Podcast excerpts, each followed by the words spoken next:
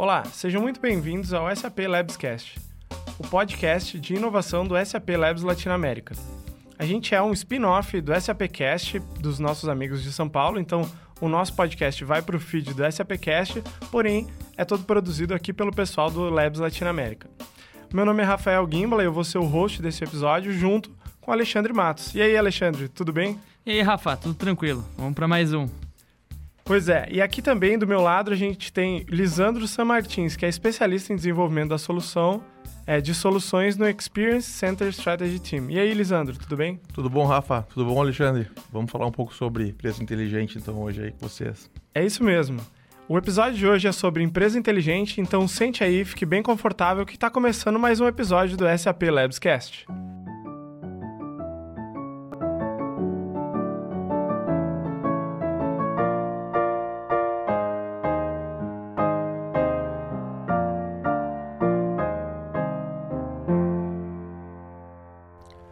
Oi, Lisandro. Então, para começar o nosso papo aqui sobre empresa inteligente, eu queria começar contigo falando um pouquinho mais é, do teu trabalho. O que, que tu faz aqui no Labs? Bom, legal. É, eu trabalho num time global, né? Nesse Strategy é, é Experience Center Strategy Team. Na verdade, meu trabalho é definir as estratégias da SAP para receber os clientes das localidades onde a gente tem um Experience Center. Então, tanto aqui no Labs, onde a gente vai ter um Experience Center a partir de 2020, como em outras localidades em todas as Américas, tanto América do Norte quanto América do Sul, eu sou um, responsáveis, um dos responsáveis, porque a gente é um time global, para desenvolver as estratégias para a gente receber o cliente e oferecer para o cliente uma, uma jornada completa, uma experience end-to-end para esse cliente. Desde como receber ele, como a gente vai fazer a parte do Meet, que é o recebimento desse cliente, a parte de inspiração, como é que a gente cria essa inspiração nesse cliente e também a parte do engajamento, porque não adianta a gente ter uma visita de cliente sem efetivamente a gente iniciar um projeto, um desenvolvimento de uma prova de conceito ou alguma solução de inovação, que é o que eles geralmente estão buscando aqui né, é, no laboratório, no SAP Labs. Eu acho também importante é, falar então desse, desse gancho de empresa inteligente, né? Porque muita gente, eu imagino, dos nossos clientes da SAP, vem procurando a gente aqui no Labs, principalmente, para ver o que, que é essa empresa inteligente, né? Então, acho que tu podia falar um pouquinho do que, que é essa empresa inteligente para a gente conceituar bem antes de falar é, de outros casos e de outras coisas. Uhum. Legal. É, esse próprio conceito de empresa inteligente, ele veio evoluindo. Né? Se iniciou o conceito de empresa inteligente como sendo aquelas empresas em que a força de trabalho ficava mais focada em atividades em que só o homem poderia fazer, né? e não só a máquina. Então a gente tinha que utilizar tecnologias inteligentes para liberar, liberar a tua força de trabalho né? para fazer tarefas cognitivas, ou tarefas que só o homem podem fazer, tarefas criativas. Né? E agora a, a, a empresa inteligente, esse conceito está modificando, porque a gente está vivendo numa, numa época da, da experiência, da eh, economia da experiência, né? Onde efetivamente é muito importante o que, que o sentimento, o feeling do que os nossos clientes estão percebendo em relação à empresa.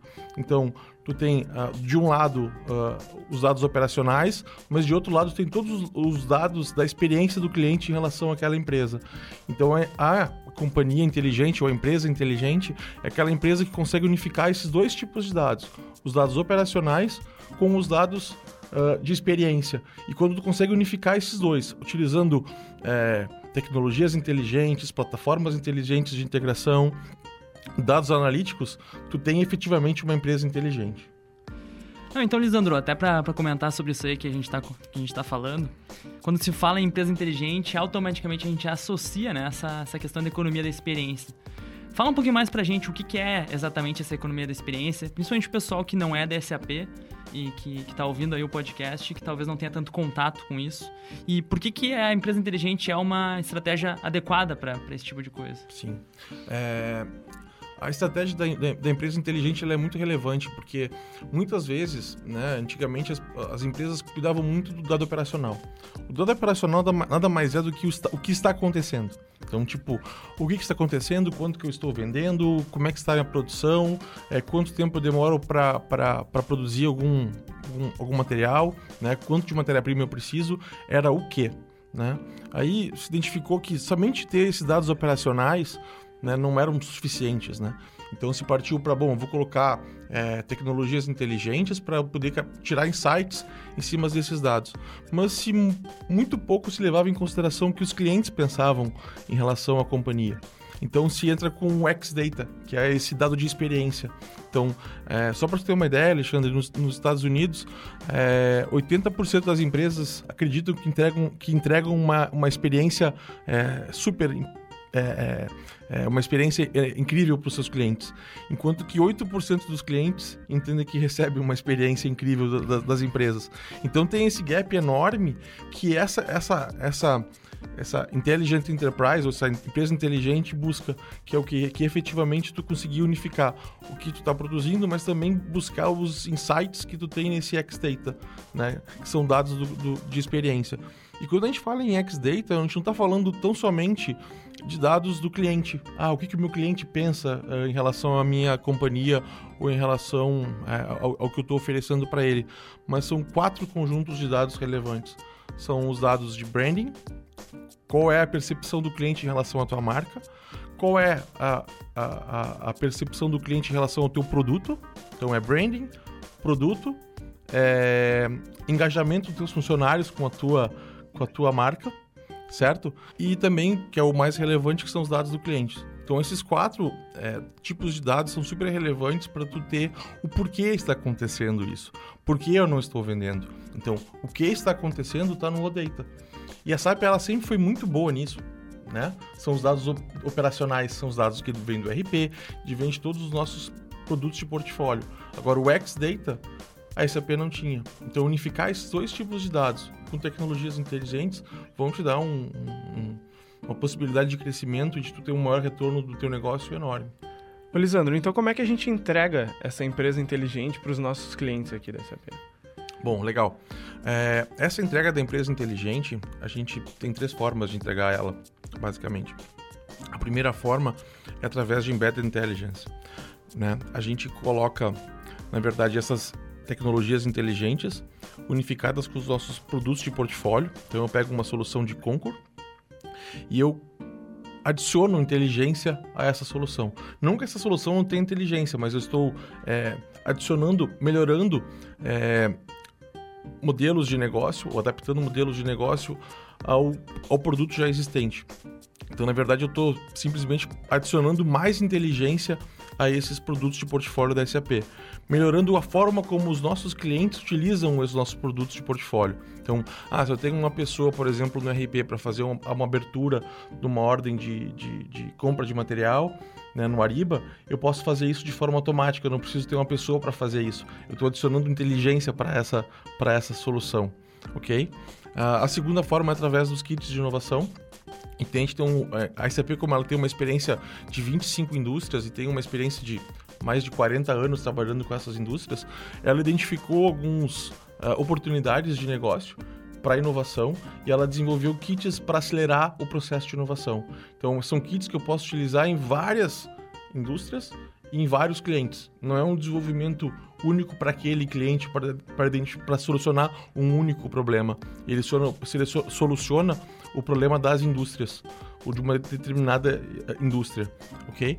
E a terceira forma de inovação, né, que é o Open Innovation, onde um cliente vem até nós e um determinado problema, a gente identifica esse problema e faz uma solução, que é o que a gente chama de Open Innovation.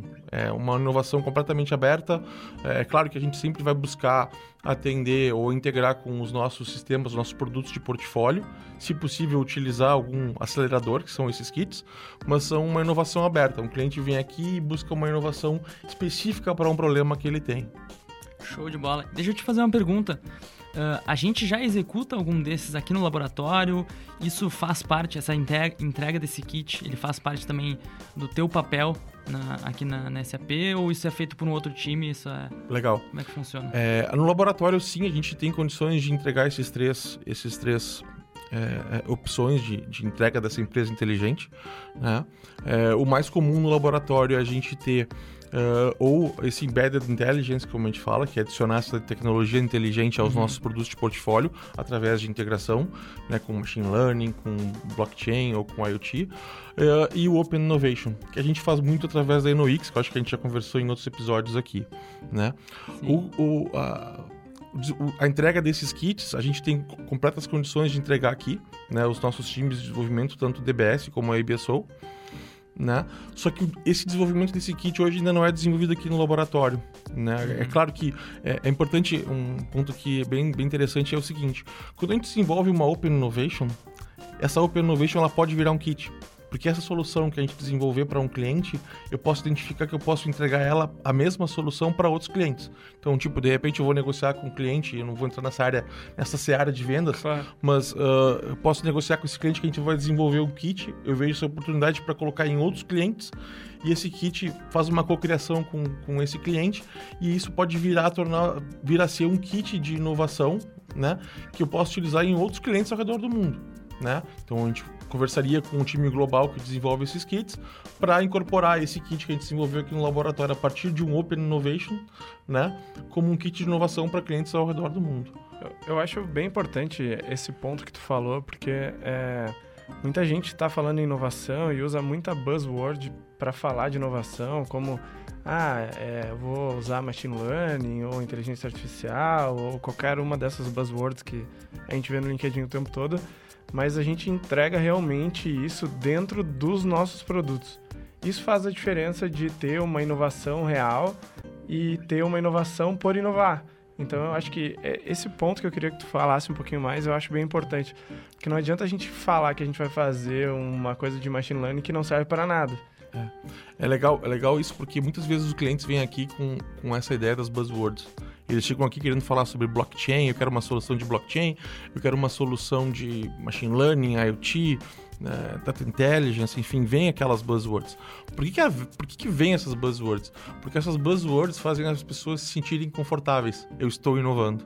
Então elas se sentem assim, ah, eu estou inovando, eu estou fazendo algo com machine learning, eu estou fazendo algo com blockchain. Quando na verdade não é isso que a gente busca no laboratório, não é isso que a gente busca na SAP. A nossa estratégia é um pouco diferente. A gente utiliza uma metodologia de design thinking, uma metodologia específica para fazer inovação, onde primeiro a gente tenta identificar qual é o teu problema.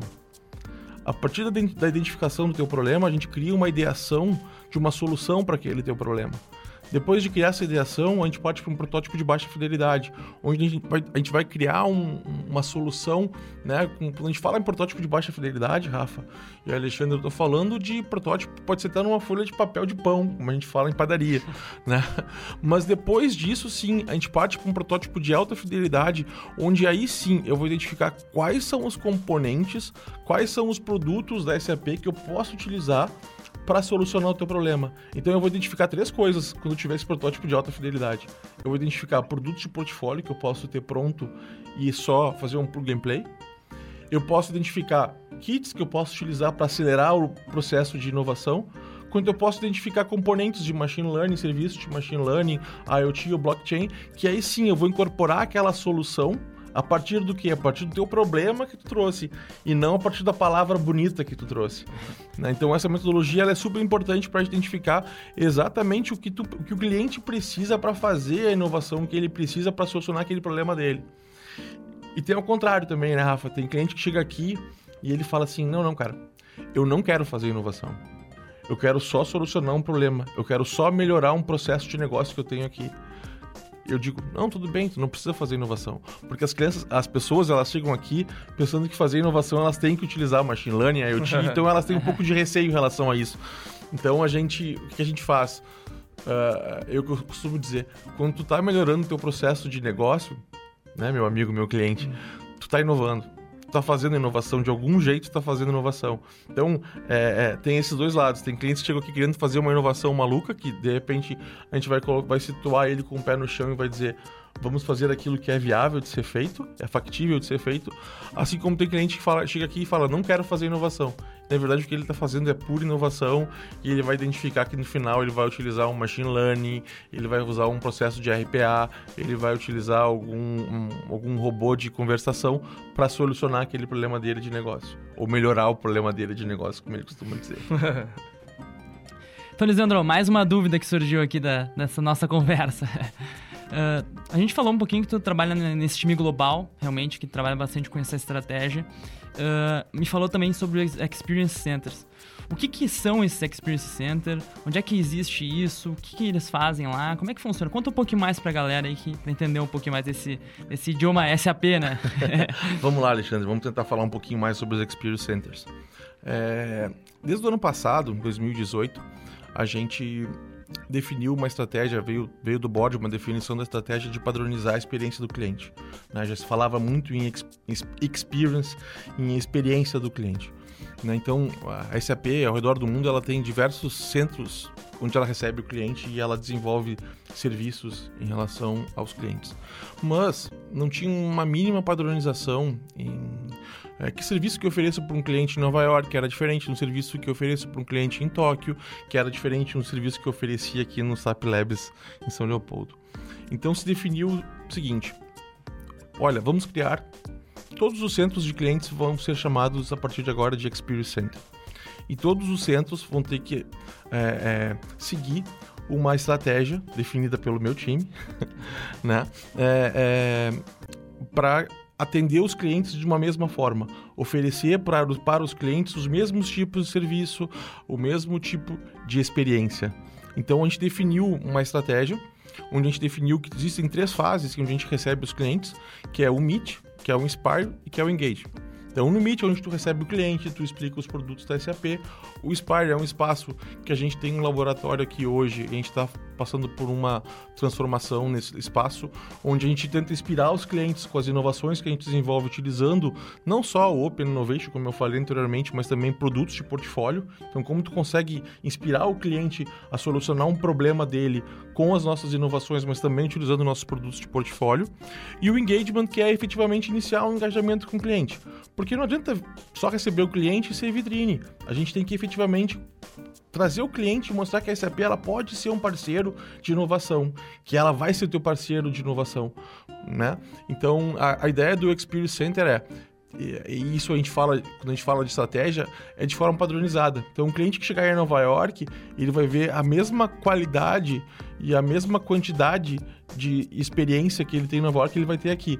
É claro que Nova York é Nova York, São Leopoldo é São Leopoldo, né? Mas a, a, a, mesma qualidade dos buffs, onde a gente vai mostrar para ele a mesma qualidade do prédio, a mesma qualidade da pessoa falando e contando a história da SAP e contando como a SAP pode ajudar, vai ser a mesma. A gente vai oferecer três tipos de serviço nesse engajamento, que é, em uma semana, desenvolver uma prova de conceito para que ele possa uh, uh, sair com aquilo que ele precisa para solucionar o problema dele, né? Acho que o Matheus Souza pode falar depois mais um pouco num, num outro outro episódio para vocês sobre esses serviços que o time dele vai oferecer, que é o time de innovation que vai oferecer esses serviços, né? Mas a ideia do Spirit Center é esse, é receber os clientes de uma mesma forma em qualquer lugar do mundo. Hoje a gente tem Experience Center inaugurado é, em Waldorf, em Tóquio, em Retrogambosch, na Holanda, e hoje está sendo inaugurado em Nova York. A ideia é que a gente venha inaugurar São Leopoldo em Q1, eu não sou a pessoa que vai operar o centro, eu sou a pessoa que define a estratégia e dou suporte para as localidades operarem. Então, eu dou suporte hoje é, para Nova York, para Palo Alto, para Newton Square, Cidade do México, São Paulo e São Leopoldo. É, Cidade do México e São Paulo, ele ainda está numa fase bem inicial do desenvolvimento do plano. São Leopoldo já está acelerado. A ideia é que em 2020 a gente tenha então a inauguração de São Leopoldo né? E, e aqui tem tudo para ser um grande Experience Center, porque a gente tem um diferencial muito importante. A gente tem uma equipe que desenvolve. Então, ter essa equipe que desenvolve, que pode entregar essa prova de conceito para os nossos clientes, pode iniciar esse engajamento, é um diferencial enorme. A gente não tem isso, por exemplo, em São Paulo ou na Cidade do México. Não tem uma equipe de desenvolvimento lá. Então, ter esse laboratório aqui ele vai ser um diferencial enorme no Experience Center. É óbvio que a gente vai oferecer os mesmos serviços que vão oferecer em Nova York e em outras localidades. Mas é, é sempre bom poder bater um papo com os experts é, pessoalmente. E isso aí brilha os olhos dos clientes, né? Que é justamente como tu comentou, ele vai acabar se inspirando. E essa questão da prova de conceito, ser tão ágil assim em uma semana é uma coisa incrível, né, pro cliente. Sim. A ideia é que, é, é como a gente estava falando, né? Não vai ser um protótipo de alta fidelidade, mas no final dessa primeira semana ele vai ter a ideação e a solução do, do que, que ele precisa para resolver aquele problema dele. Ele efetivamente sair daqui com um protótipo e ele conseguir olhar, cara, é isso que eu preciso, é isso que eu vou atrás vamos iniciar o projeto, uh, o ROI desse projeto é viável, é esses componentes que eu preciso e vamos lá, vamos, vamos, vamos entregar bastante inovação para os nossos clientes. É isso que a gente Em tá pouco buscando. tempo, né? É, exatamente, em pouco tempo. É, até porque essa agilidade é necessária, né? Porque se o cara traz um problema e eu levo um ano aqui para resolver, esse problema não existe mais daqui a um ano, Não, né? não existe mais que um ano. É, a ideia desse serviço, o Matheus pode falar mais depois, é, é realmente em uma semana ele sair com um guia, com um norte, como a gente costuma dizer, né? E logo depois disso, sim, a gente pode fazer uma prova de conceito mais elaborada com um protótipo de alta fidelidade. E aí sim, a gente vai poder conseguir entregar isso em quatro, cinco semanas para ele efetivamente. Uma coisa que é importante a gente falar é a seguinte: prova de conceito não é piloto. Prova de conceito é uma prova de conceito. É mostrar que aquilo que tu está querendo desenvolver vai solucionar o teu problema. Né? Às vezes as pessoas confundem isso, né? Os clientes confundem também isso. É. É sempre bom frisar isso. Prova de conceito não é um piloto onde tu vai virar a chave no outro dia e vai sair operando aquele, aquele protótipo, né? Exatamente. É, um- é um norte para ver se faz sentido realmente seguir com aquele plano, né? Poder fazer o ROI, poder ver o, o- o- o- se, ele, se, é- se o projeto se paga, né? Aquilo que a gente costuma dizer, né? Show. Só para explicar pro pessoal aqui, Rafa, o, o Matheus, que, que o Lisandro comentou bastante aqui, é o Matheus Souza, nosso líder de inovação aqui do laboratório. Ele participou do primeiro episódio, então quem não ouviu o primeiro episódio aí pode voltar lá e acompanhar um pouquinho. Ah, e a gente tem um programa de inovação aberta aqui com startups, que é bem legal. Eu acho que se, se une um pouquinho do- com o que a gente está falando aqui, que é essa questão da agilidade, né? A gente vê startups que estão solucionando pequenas partes de um processo de uma empresa grande e estão sendo muito ágeis em entregar essa solução. E eu acho que essa questão da, da agilidade realmente que a SAP está propondo ah, e, e essa abertura para também essa inovação aberta com outras startups realmente avança acho, bastante. a- Acho super relevante tu falar nas startups e também falar é, em parceiros. Porque não necessariamente aquilo que a gente desenvolve aqui no laboratório, nessas provas de conceito ou nesses protótipos de alta fidelidade, a gente tem que desenvolver necessariamente com a SAP. A gente tem Exatamente. parceiros que desenvolvem com a nossa tecnologia, utilizando as nossas melhores soluções, as nossas melhores práticas, né, as nossas é, é, nossos guides, né? E, e esses parceiros têm né, completa capacidade de entregar isso.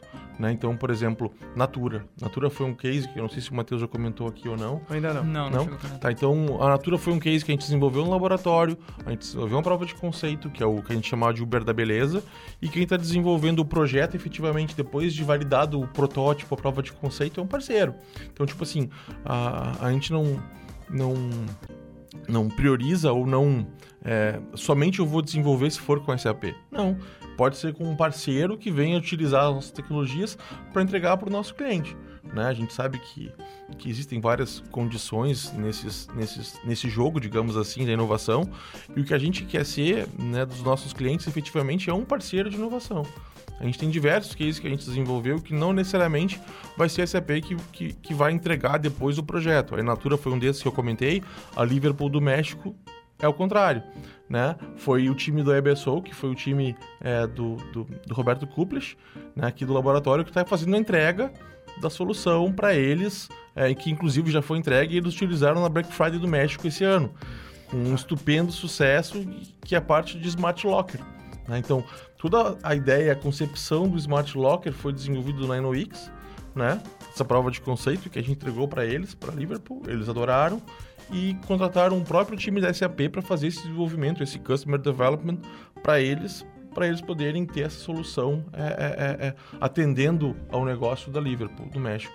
Então, é, não necessariamente tem que ser a SAP para entregar uma solução. Pode ser uma startup, pode ser um, um parceiro, como pode ser a própria SAP. Bom, o nosso tempo tá- aqui tá acabando, então eu vou ter que encerrar esse episódio do podcast. Muito obrigado, é, Alexandre. Muito obrigado, Lisandro. Até se tu quiser falar mais algumas palavras aí, fique bem à vontade. Ah, obrigado. Não, obrigado pelo convite, Rafa. Obrigado, Alexandre, pelo convite. Acho muito legal a gente poder é, conversar um pouco sobre inovação aqui, desmitificar alguns conceitos de buzzwords, principalmente, né? Que as pessoas não tenham um receio em fazer inovação. A inovação é algo necessário, cara. A inovação é evolução. A gente evoluiu como ser humano. A gente vai ter que evoluir como empresa na inovação. Então, a, a, as portas do laboratório estão abertas. Né? A gente tem uma equipe super, super competente para poder entregar essa inovação. Né? E vamos lá, vamos fazer acontecer em 2020 aí. 2020 promete. É isso aí. Muito obrigado novamente, Unicinos, pelo espaço. Muito obrigado, Cláudio, aí, por operar a gente. É, eu também quero deixar aqui o nosso Instagram, que é o SAP Labs LA, onde vocês podem mandar uma direct lá sobre os episódios, fazer perguntas, fique bem à vontade. Muito obrigado a todos novamente por ter escutado até o final. Até o próximo SAP Labscast. Valeu!